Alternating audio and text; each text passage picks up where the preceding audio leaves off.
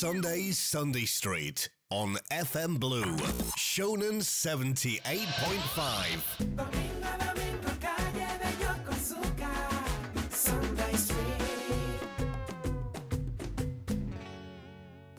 はい本日も始まりました。サンデーズのサンデーストリート。三浦半島をベースに活動するクリエイティブ集団サンデーズが第1第3日曜日の22時からさまざまなテーマでお話しするトークディスカッション番組です、えー本日のパーソナリティを務めさせていただくのはサンデーズオンザハンモックの桑村春吉です今日は、えー、とゲストに森ワールドの、えー、と森正人専務でよろしいでしょうか森正人専務に、えーお越しいただきました森です。よろしくお願いします。はいえー、と森ワールドとはどういう会社でしょうか森さん、はい、えっ、と分かりづらくてすいません。えっとですね、あのーなんだ、えっ、と大正からですねパン屋をやっております。で皆さんえっ、と40以上の人はほうとうベーカリーって言った方が分かりやすいのかもしれないなと思うんですが、えーパン屋を営んでいる会社です。はいほうとうベーカリーのほうとうっていうのは横須賀の地名そうなんですね、えー、とちょうど今の住所でいうと衣笠栄町と佐野町の間になるんですけれども、その地域のことを昔ほうと呼んだみたいで、そこにまあベーカリーがあったのでほうとうベーカリーという名前を名乗っています。昔はあのほうとう文庫とかほうとう旅館とかほうとうを名乗るあのお店はいっぱいありましたそのまあもちろん大正時代とかっていうのは生まれてないわけですけど大正時代ってどういうパンを横須賀の人は食べてたんですかね？はい。まあ、正直知らないんですけども 何を食べてたかっていうのは、だけどそのひいおじいちゃんの、まあ、田舎の人のお話とかだと、うん。その時にやっぱカステラとか、はい。クッキーとかをはい持って帰ってきてくれて、すごい珍しかったっていうお話は聞いたので、はいはいはい。まあ、パンだけでなくお菓子からいろんなものを作ってたのかなとは思ってます。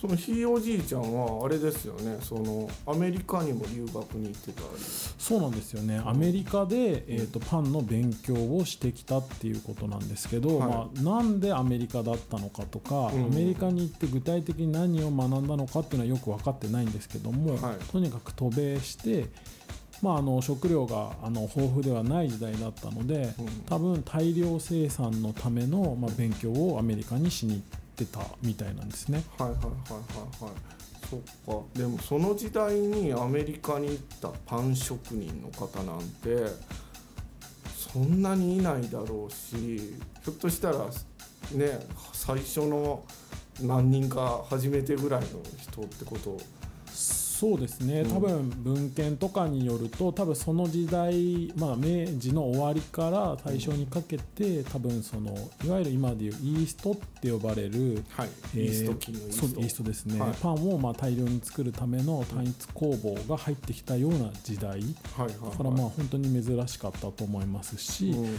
まあ、あの基本的に船船で行ってたので、まあ、結構な時間をかけて向こうまで行ってたんじゃないのかなと思います。そうですよね。飛行機なんかない時代ですもんね。そうですね。ん。ちなみによくそのパン屋さんってその自慢の一品というかうちの看板商品はこれだみたいなのはあると思うんですけどその森さんが子供の時のそのほうとうベーカリーの看板商品のパンって何だったんですかまあね、正直ね今のレベルから比べるとまあ美味しくなか美味しくないって言ったら語弊がありますね、はい。昔の味でこう思い出すと、うん。やっぱりねあのチョコバンズっていう商品がありまして。なんかおしゃれじゃない？そのチョコマンズって。これが多分、あの横須賀の中学校に多分たくさんこうなんていうんですかね取り扱っていただいてたというか納品させてそうですね。中学校、横須賀パンチューっていうはい。多分独自のシステムだと思うんですけど、パンチュー？はい。パンチューっていうシステムがあって、はい。中学校、えー基本お弁当なんですけど、はい。横須賀はお弁当持ってこれなかったりとかっていう子のために朝パンが頼めるんですよ。ほそこにー ABCDE みたいなはい。種類のメニューがあって、はい。その中にこうチョコバンズっていう商品があって、はい。まあ、なんかそれが美味しかったっていうのはうん言われますけど、チョコバンズってどういうパンなんですか？チョコバンズっていうのはですねパン生地で板チョコを包んではい。さらに焼き上げてその頭の部分にまたチョコをかけるっていうはあ板チョコを挟んでるパン。板チョコが中に挟ま挟まっていうか中に入ってて、はい。かつ上にもこうチョコをトッピングなんていうのかなこうトッピングしてあるっていうパンですね、へえそのチョコバンズってじゃあ横須賀の何歳ぐらいの人がえマジ懐かしいって思うのって何歳ぐらいなんですか、37からうん、40後半ぐらいまであだと思います今はもう食べれないんですか？今は今はほとんど食べれない。ああもう貴重なあれですね。はいはいはい。へえ結構じゃあそのチョコパンズもチョコパンズもう一回食べたいみたいな人もいるでしょと思いますね、でもやっぱそのやっぱ昔の技術って言われましたけどパン屋さんってその技術革新っていうかやっぱりその常に常に新しく研究してるパン屋さんが多いような気がするんですよね。そうですね。もう大変ですねパン屋、まあ、でもどの職業もそうかと思うんですけども、うん。やっぱりどんどんどんどんこうなんていうんですかね研究っていう研究っていうかな、うん。そのもう切りないですよね、うん。で今パン屋さんの僕が思う最新のトレンドはやっぱり小麦の品種とか。うん。でもっと言うとその遺伝子のうん。こうなんていうんですかね特徴とかまで皆さん気にされてるっていうパン屋さんも今出てきてますよね。小麦の遺伝子ですか？そうですね。小麦の遺伝子ってどういうこと要するにですねあのパンってあの小麦が膨らまないと話にならないんですね。はい。その膨らみ方にいろいろな特徴があると思ってるんですよ。はいはいはい。その遺伝子のこうこのユニットを持っていると膨らむ、このユニットを持ってないとうん。へ膨らまないとか、えあそうなんですか。そういうところで今品種改良とかが行われてます。だからうんだんだんだんだんマニアックになってきて、そういうのを気にするパン屋さんっていうのは非常にあ非常にじゃないですね。だんだん増えてきているって思います。他にそのパンのトレンドってあるんですか？えー、と今はあのー国産小麦っていうのが、うん。えー、とここ10年ぐらいですかねうん。見直されてます、ややっぱり今まで、えー日本はお米の国なのではい。やはり、えー農作物っていうとうん。お米うんがまずは先に、うん。えーこうなんていうのかな、えー重視されてたんですけどここ20年ぐらいですかね小麦の方ももう一回見直そうっていう形で、うん。まあ、あの農水省をはじめその国の考え方が変わってきたと思うんですね。でその中で、えー、と今一生懸命品種改良をしてくれてる、うん。まあ、技術者さんたちがいて、うん。まあ、その人たちのおかげで、えー小麦が、えーパンパン用小麦ですね、はい。の開発がどんどん進んでます。それまでの日本の小麦って基本的にはうどんをイメージしていただくと一番分かりやすいんですけど、はい。まあ、うどんのための小麦っていうのがほとんどだったんですけどもはい。さっき言ったように遺伝子とかそういうところまで、えーこう気にして開発されるこしてくれるようによって、うどんというああいうもちもちしたっうん。ていうことじゃなくて膨らむうん。へ小麦を今一生懸命作ってくれてます。えその外国小麦と日本の小麦ってじゃあやっぱちょっとちょっとっていうか結構大きな違いがあったんですか？そうですね。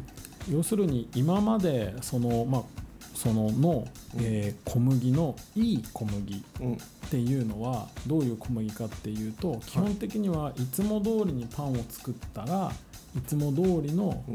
ふわっとしたパンが作れる小はい麦っていうのがいい小麦、小麦粉かな、はい。の定義になると思うんです、うん。それはレシピ通りに水の量を、うん。例えばまあバターの量砂糖の量、うん。イーストの量をやっていつも通りの機械でいつも通りの時間で焼いたらいつも通りのパンができるっていうのがはい。ベスト。ああまあそうですね。確かに。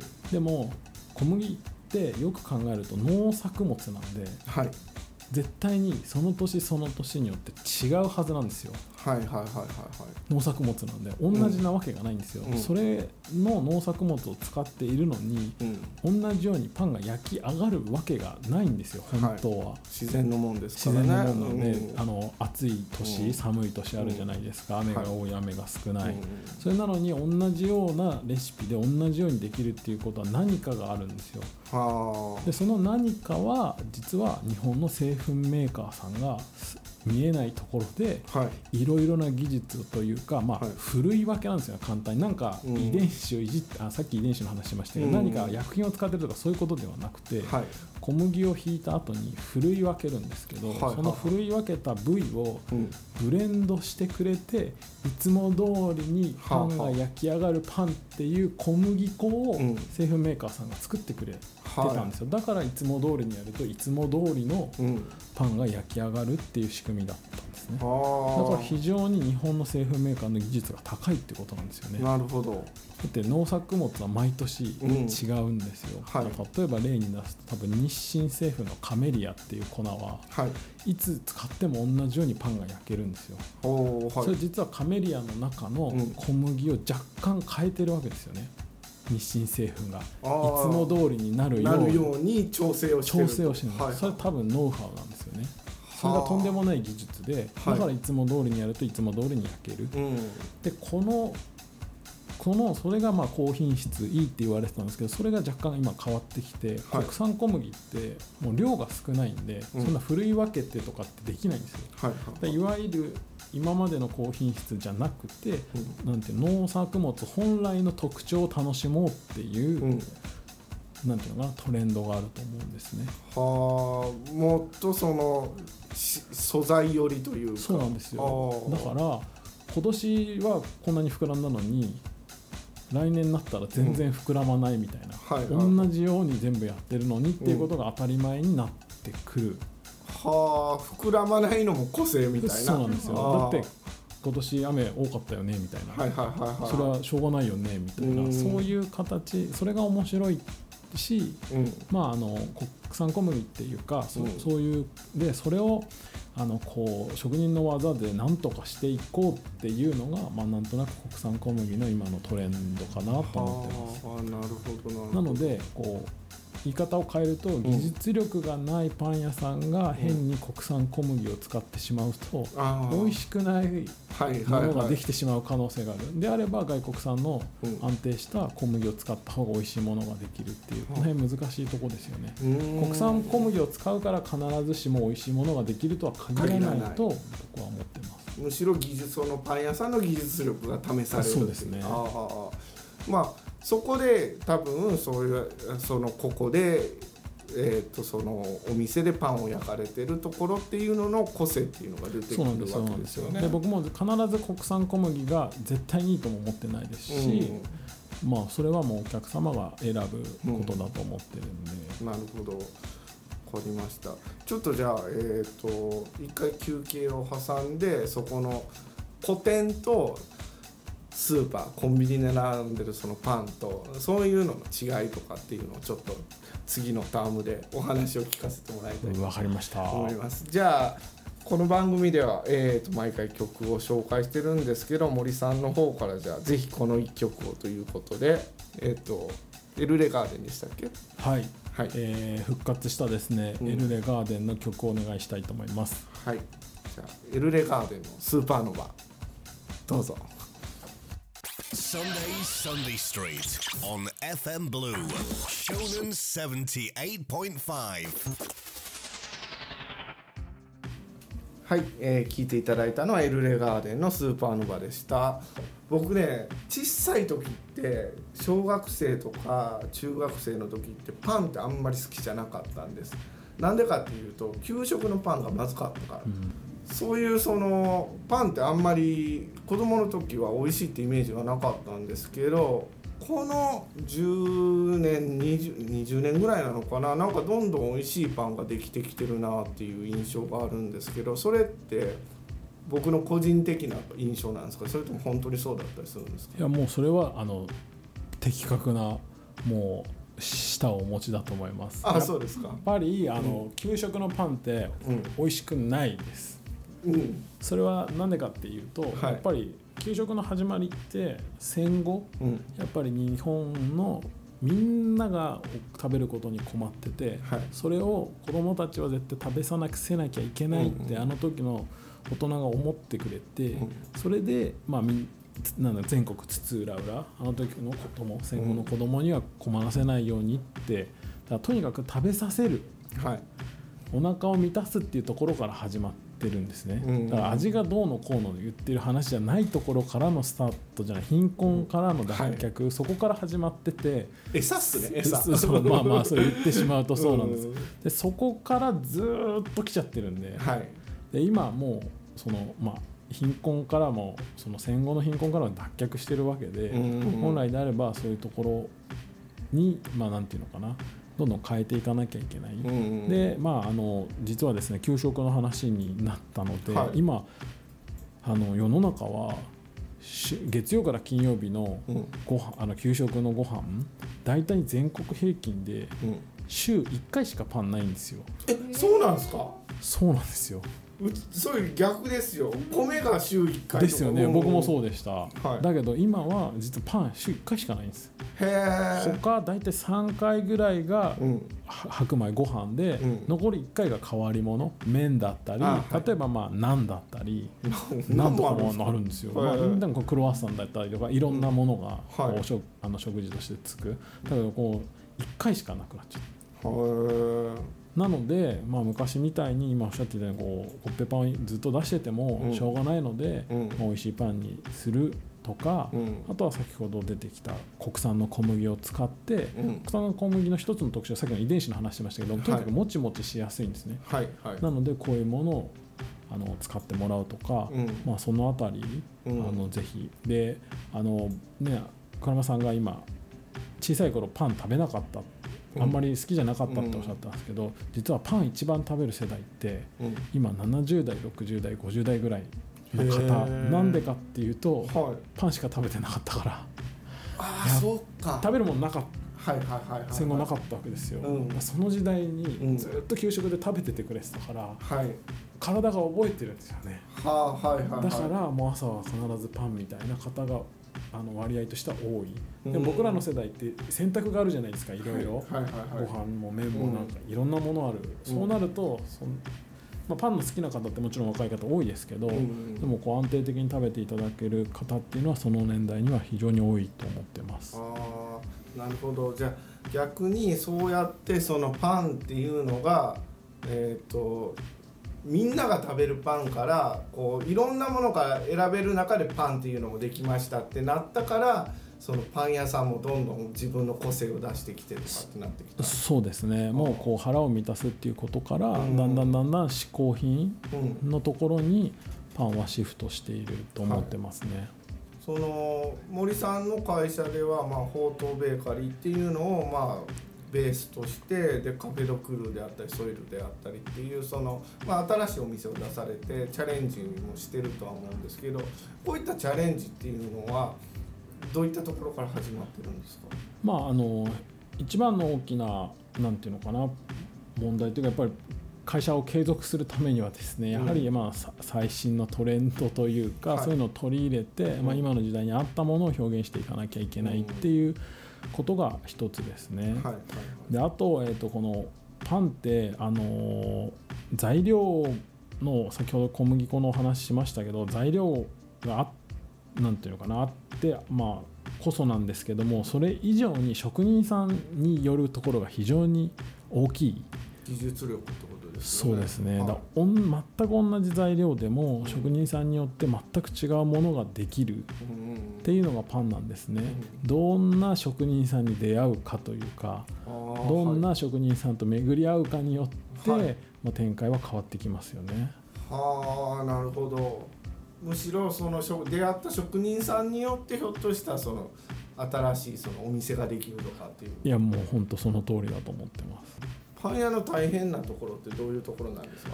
まあ一つは、えー、と朝早くしはい、しなんていうのかなスタートしないといけないっていうところとうん。あとはやっぱり発酵、うん。要するに、えー、と酵母を扱っているのではいはいはい。要するに生き物を扱ってるんで、はい。その酵母のご機嫌によって、うん。こっちの都合を合わせなきゃいけないっていうのが多分一番大変というかはいまあ言ってしまうと儲からない理由はそこにあるのかなと思ってます。そんな酵母って扱いづらいもんなんですか？そうですね。言うこと聞かない酵母もいますね。へえ僕酵母扱ったことないんでわかんないですけど 例えばその酵母をがなんかおむずがりの時とかっていうのはどういうふうに対応しなくちゃいけないんです要するにですね、かはい。まあ、例えば最近暑いじゃないですか、はい。でちょっと涼しくなったりするじゃないですか,、はいはいはい。その変化の時に昨日までは10分でできたことが急に12分かかるみたいな話をになるんですよ。はい。その2分の積み重ねがはい。どんどんどんどん全てが狂っていくみたいな、じゃあパン屋さんって毎日毎日パン焼いてるけどそのパンがどれぐらいで焼けるかっていうのはその日その日によって実は変わってしまう。そうそうそう若干ちずれますね。あでもじゃその若干が量がそこそこあると割とそうなんですよ。でその若干の調整をいつも通りに仕向けるのが、まあ、職人さんの腕っていうことになりますよね。う。ん。だからこれ大手メーカーさんだと若干じゃ済まないんですよ。うん1回に何万個って作るんではい。その若干があるとうん。とんでもなくずれちゃうん。うのでいろんな、えー材料を入れたりするとかはい。あの作る工場の環境を整えるっていうことになるんですよね。そのいわゆるスーパーコンビニで売ってるパンって100円台のものとかがはい。ほとんどじゃないですか、そうするとこれはもう完全にイメージなのかもしれないですけどもパンっていうのがそもそも給食で出されててみんなが食べるものででお店に売ってるのは100円とかで売ってるものっていうからやっぱ基本的に安いものっていうイメージを持ってる人が多いと思うんですよ。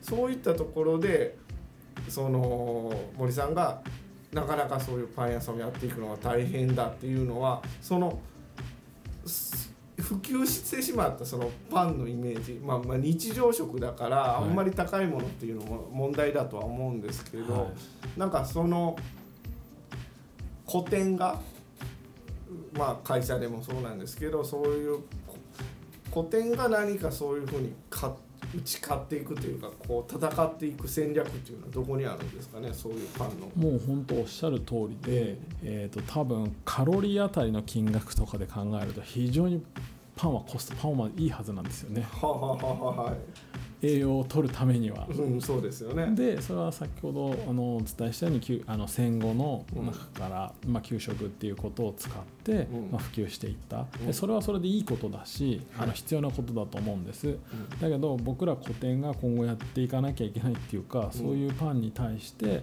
えーこうチャレンジしていかなきゃいけないど、まあ、要するにどうやって差別化していくかっていうところなんですよね。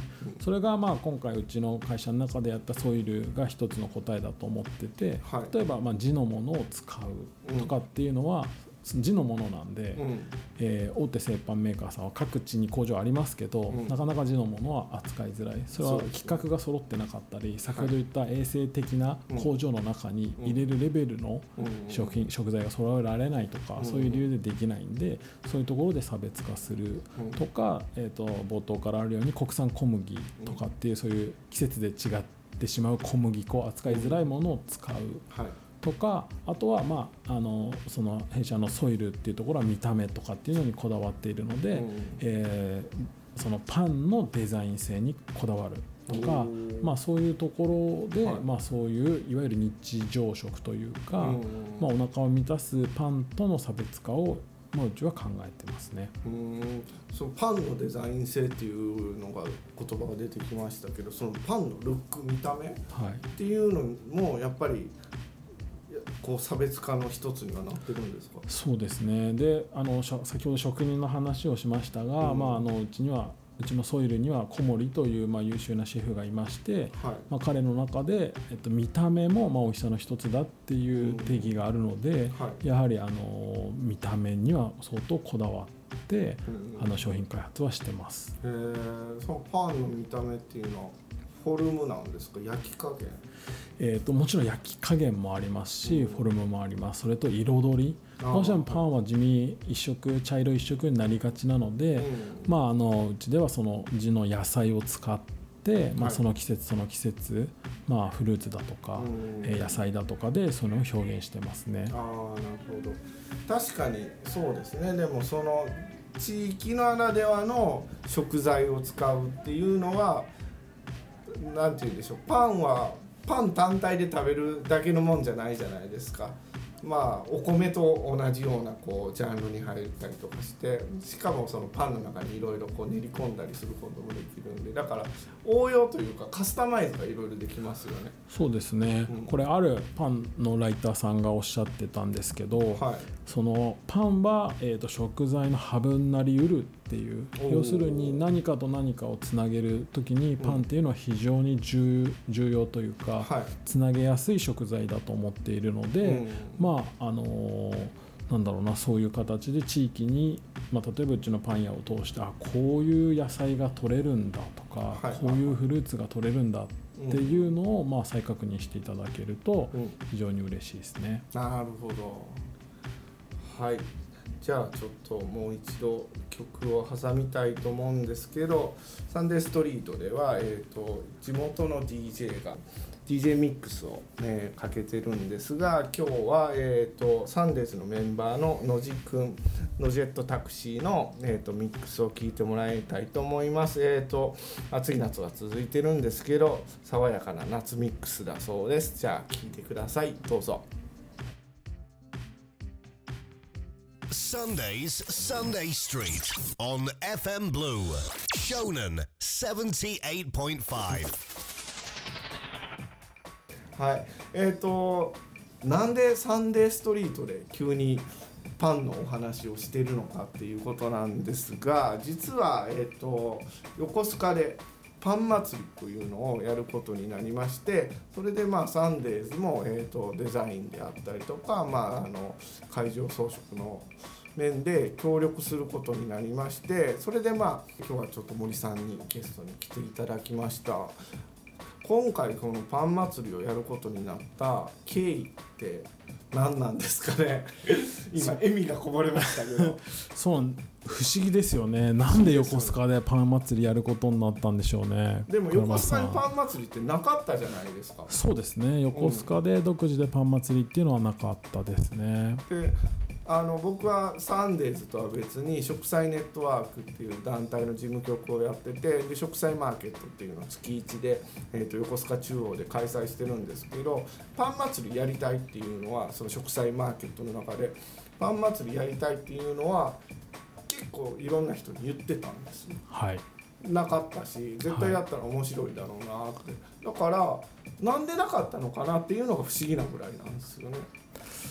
まあ、これあの僕らの会社で、はい。まあ、いろんなところの、まあ、パン祭りにお呼ばれしてい。参加させていただいたんですけど、うん。まあ、とにかく大変。あのパン祭りっていうことになるといろんなパン屋さんに参加をしていただかなきゃいけない、うん。そうそうまあパン屋さんってあの先ほど職人の話しましたけど、うん。結構もう自分の店で作るのが手一杯とかうん。家族でやってますとか、そうなるとですねパン祭りをやるからって言って自分の店を休んで要するに自分のお客様をほなんていうのかなに迷惑かけてまで来るっていうのはよっぽどのことがないと、うんまあなかなか実現できないっうんていうふうに思います。じゃあやっぱりその個々のパン屋さんはまあ人手不足っていうよりもまあ自分のお店を回すっていうところで基本的に人っていうのを使ってるのでよ余力がないっていうところがそうですね多いんですかね。それが一番の理由かなと思います。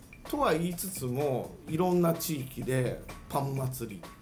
パンフェスって開催されてるじゃないですか。そうですね。もうんう都内津々浦々もういろんなところで開催されてますね、うん。で今では、えーとまあ、例えばこう有名なところだと青山パン祭り、はい。これはうちのソイルが本当にお世話になったお祭りで、えー感謝してます。で近くだと茅ヶ崎パン祭り。例えばもっと規模が大きくなると赤レンガで開催されるパンのフェス、うん。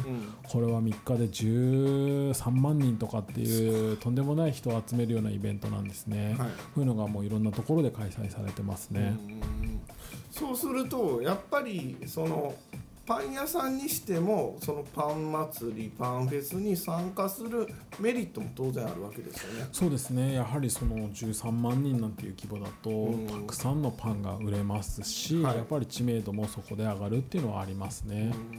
ただ例えばですけどそのその日たくさん売れる。もしくはその知名度が上がるっていうのはそのパン屋さんにとってメリットなんですか？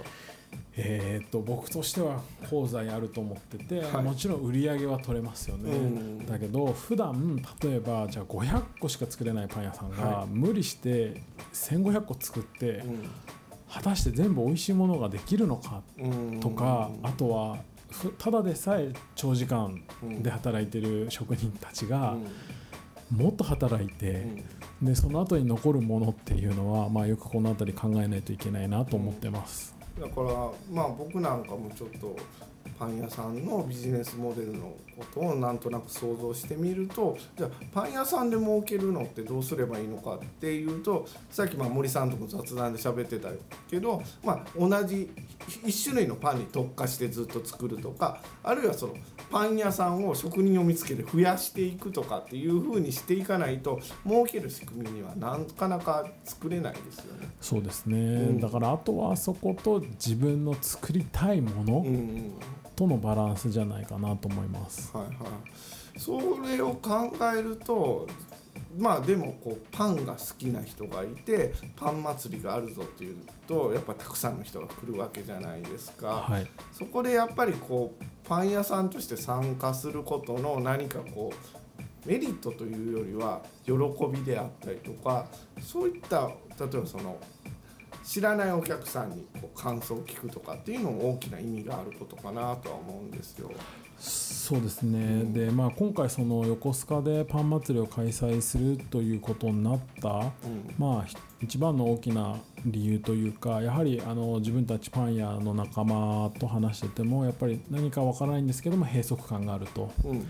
でその閉塞感をまあ打開するためにみんなで何かやりたいねっていうことを言ってました、うん。で僕らその横須賀の仲のいいパン屋さん、えー、うっちザクロさんブロートバームさん足部さん、ルメルシエさん若藤さん、えーで何かできないかなっていう中で、もう何かできないかなってもう多分5年ぐらい言ってるような気がする。え5年前からやっぱりその閉塞感を感じてたわけです。やっぱりですねずーっと、あのーまあ、僕パン作んないでこんなこと言うのはあれですけど、あのーずーっと同じ厨房の中で、ずっと同じ顔と、うん。ずーっと同じ仕事してるとやっぱりこういろいろ困ることもありますよね。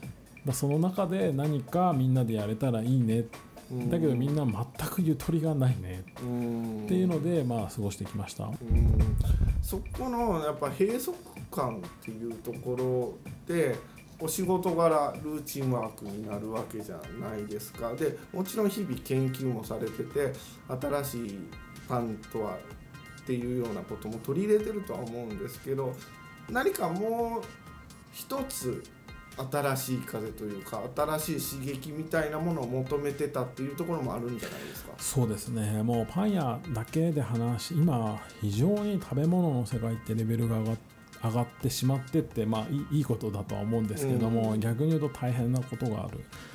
例えば、えー、と今まで例えばなんだろうなクリームを扱うのは洋菓子屋さんうんっていう話だったんですが洋菓子を経験した人がパン屋さんに来ると、うん。洋菓子の技術がパン屋の世界に入るわけですね、うんそうすると美味しいんですよね、うん。そうするとそれがスタンダードになっていく、ん。だからこういうのの繰り返し。例えば飲食をされた方がパン屋さんになると、うん。飲食の技術がパンに入ってくる、そうするとどんどんどんどんレベルが上がっていってる、うん。でこの中でやっぱり僕が思うのはこう異業種とやっぱりこう触れ合うっていうのは非常に重要なことなんじゃないかなと思ってまして、はいはい。今回このパン祭りを行うっていうことの中に、まあ一つは、えー、とパン屋さんとのパン屋同士の交流っていうこともありますし、うん。まあ、もちろんお客様が来来ていただいての、まあ、パン祭りですけどそのな内部ではパン屋同士の交流、うん。でそれい以上に異業種との交流っていうのを非常にはい。楽しみにしてます。はい、そうですね。あのこのパン祭りっていうのの実は第1弾第2弾と2回に分かれてるんですけどその第1弾っていうのが9月16日の日曜日にあの開催することが決定したんですがこれが食材マーケットと同時開催というところででまあ森さんとも話してたんですけど普通のパン祭りしても面白くないよねっていう話をしてたじゃないですか。はいでやっぱりそこで地域の食材を使ったパンっていうものを何か新しく生み出せないかっていうところで、まあ、食材ネットワークの農家さんだったり漁師さんだったり肉屋さんだったりとかの食材でコラボレーションできればいいねっていうような。そうですね、ぜひ、まあ、あの食材の皆さんからうん。素材を提供していただいて、それを、まあ、パンか参加する各パン屋が、まあ、試行錯誤して、まあ、面白い商品を作って、うん。まあ、それを、まあ、お披露目できるような形にしたいなと思ってます。そうですねあとはもうもう一つ面白いなんかどんどん新しいこと面白いことをしていきたいと思うんですよね。でその試みとして、えっと、お客さんがオリジナルサンドを作るというようなことも、まあ、やりたいかなとは思ってます。そうですね。例えばお肉屋さんのコロッケがあるとして、そのコロッケをどこのパン屋のパンで挟むかうんとか、うん。そのコロッケに、ね、魚挟んじゃうか、はい。ピクルス挟んじゃうか、うん。まあ、そういうのをお客様が考えて、まあ、流行りのインスタにでもうん。上げていただくと、まあ、大成功じゃないかなと思ってます。そうですね。まあまだその完全にどういったやり方にするかっていうのは決まってないんですけど、まあ、ビュッフェみたいな形でいろんなパンをお皿にしてもらっていろんな食材をその詰め詰めてもらって自分ならではのオリジナル三浦半島食材を使ったオリジナルサンドを作ってもらうみたいなこともやりたいなっていうそうですね思ってますね。なんかそれでなんかこう新しいパン祭り地域の食材とコラボレーションした新しいパンが生まれるパン祭りっていうのができるとまたこういろんなところで開催されてるパン祭りとは違ったイベントにはなるんじゃないかなとは思いますね。はい、でそれが第1弾なんですが、第2弾が今度は10月の20日土曜日10月の21日日曜日と2日間これも横須賀のベルニー公園で開催されることになってます。こちらの方のパン祭りはどういった内容になるんでしょうか？そうですね。9月に開催する方は、まあ、パン屋今のところ予定だと5件程度の参加なんですが、えー、と10月20、21日に開催するベルニー公園での横須賀パン祭りは、まあ、できれば30店舗ぐらいをお集めた、はい。まあ、三浦半島最大のパン祭りにしたいなと思ってます。30ってなったら結構なお店の数ですよ。そうですね。大丈夫ですかね。結構みんな言ってますね。大丈夫かな？大丈夫かな？大丈夫かな？僕も大丈夫かなと思ってます。うん。でもどうなんですかね。あの三浦半島のパン屋をパン屋を巡るって結構大変じゃないですか。いや大変です。あのまず電車では行けないしそうですね。うん車ないといけないし。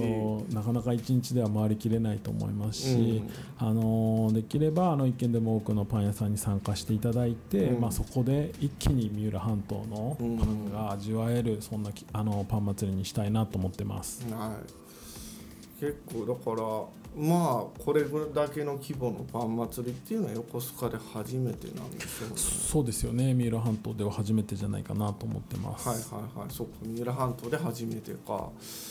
どうです意気込みというか。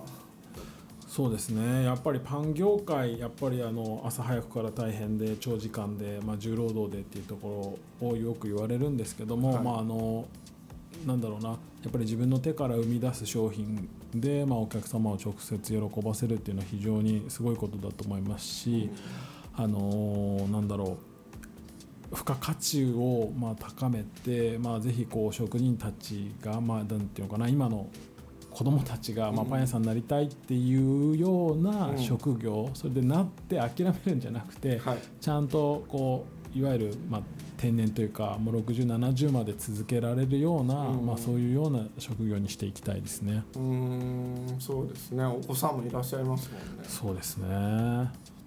ねここで途絶えさすわけにはいかないっていう。そうですね。こんなこと言ったらあかんか。プレッシャーが。はい。あのーぜひちょっとまあ今だえっ、と僕も実はこのパン祭り実行委員の実行委員会のメンバーの一人ではあるんですが今いろんな企画企画を仕込んでたりとかしてやっぱパン祭りやるんだったらパン食い競争は必須だろうとか。そうですね。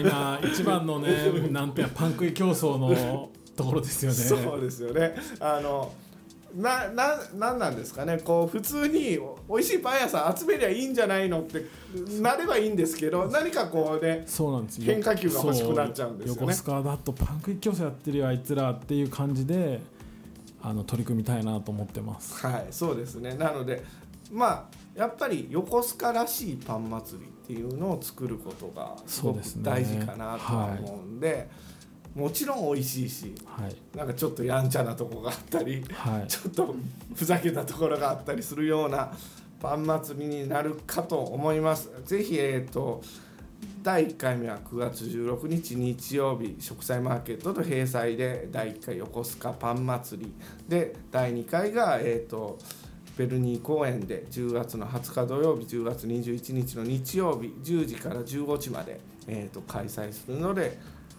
多くの方に来ていただきたいのでぜひよろしくお願いします。はい皆さんお待ちしております。はい。えーサンデーズのサンデーストリートでは皆様からのお便りをお待ちしてます。取り上げてほしいテーマや番組でかけてほしい曲質問イベント情報などいつでも受け付けておりますので皆さん送ってください、えー応募方法はブルー湘南のウェブサイトからもしくは info at sunday-street.com のメールで受け付けてます。もしくは Facebook、Twitter、Instagram など SNS でも受け付けてますのでその際は「ハッシュタグカタカナ」で「サンデーストリート」をつけて投稿してください。お待ちしてます。